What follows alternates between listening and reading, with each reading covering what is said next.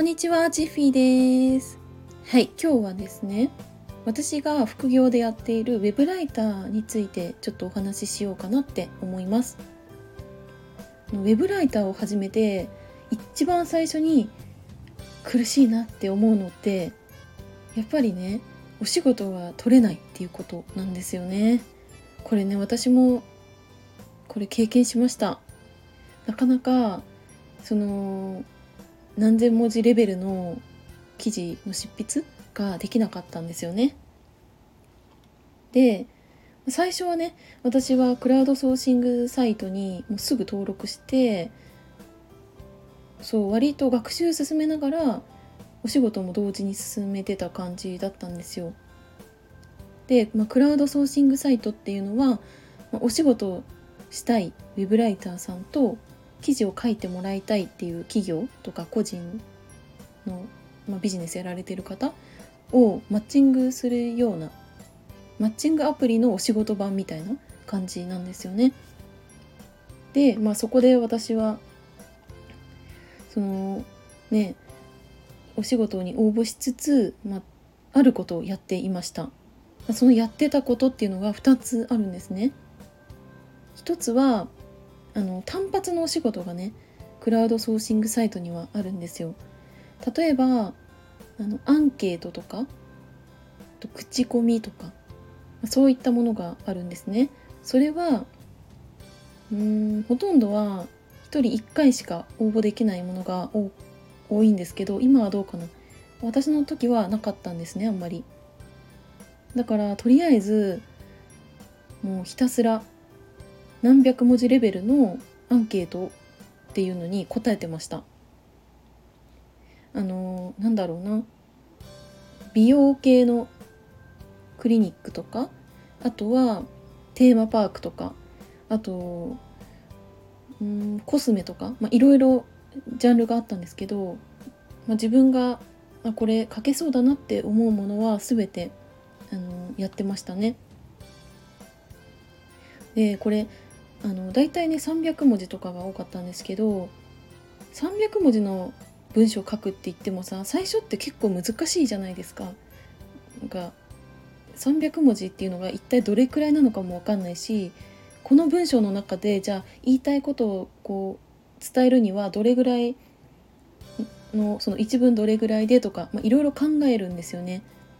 だからそのウェブの文章の書き方みたいなものを自分のものにするっていう意味でもやっぱりやってみてよかったなっていうふうに感じました。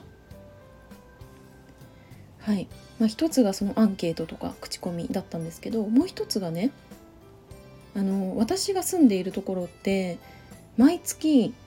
その地域限定の情報誌みたいなものがポストにこう入れてくれるんですね。でそれって多分ね他の地域でもそういうのやってるところってあると思うんですけどあのー、まあ、グルメ情報が載ってたりとか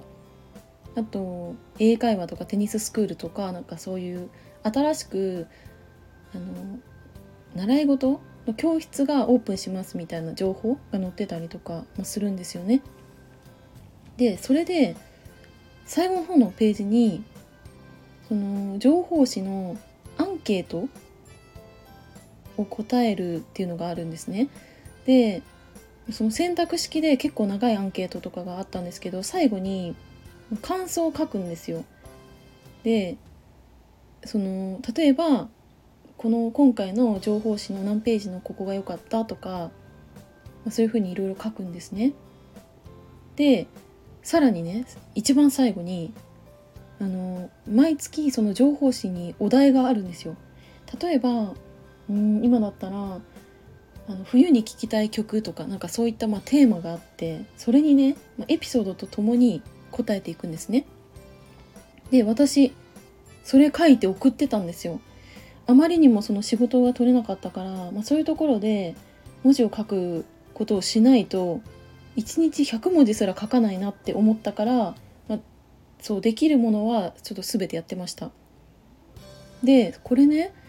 この地域情報誌に掲載されることがあるんですよ。その全員の感想が載るわけではないんだけど何人かあの選ばれるんですね。それでね私実は2回乗ったんですよ。そう乗ってでねあのテーマパークのチケットとかお米とかそういったプレゼントがねもらえるんですけどそれも2回もらったんですね。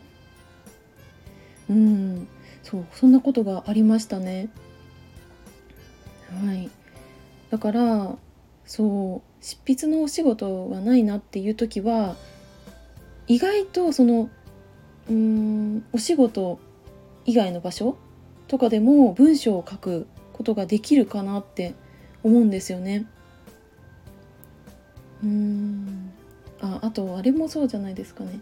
あの今はねあんまり使ってる方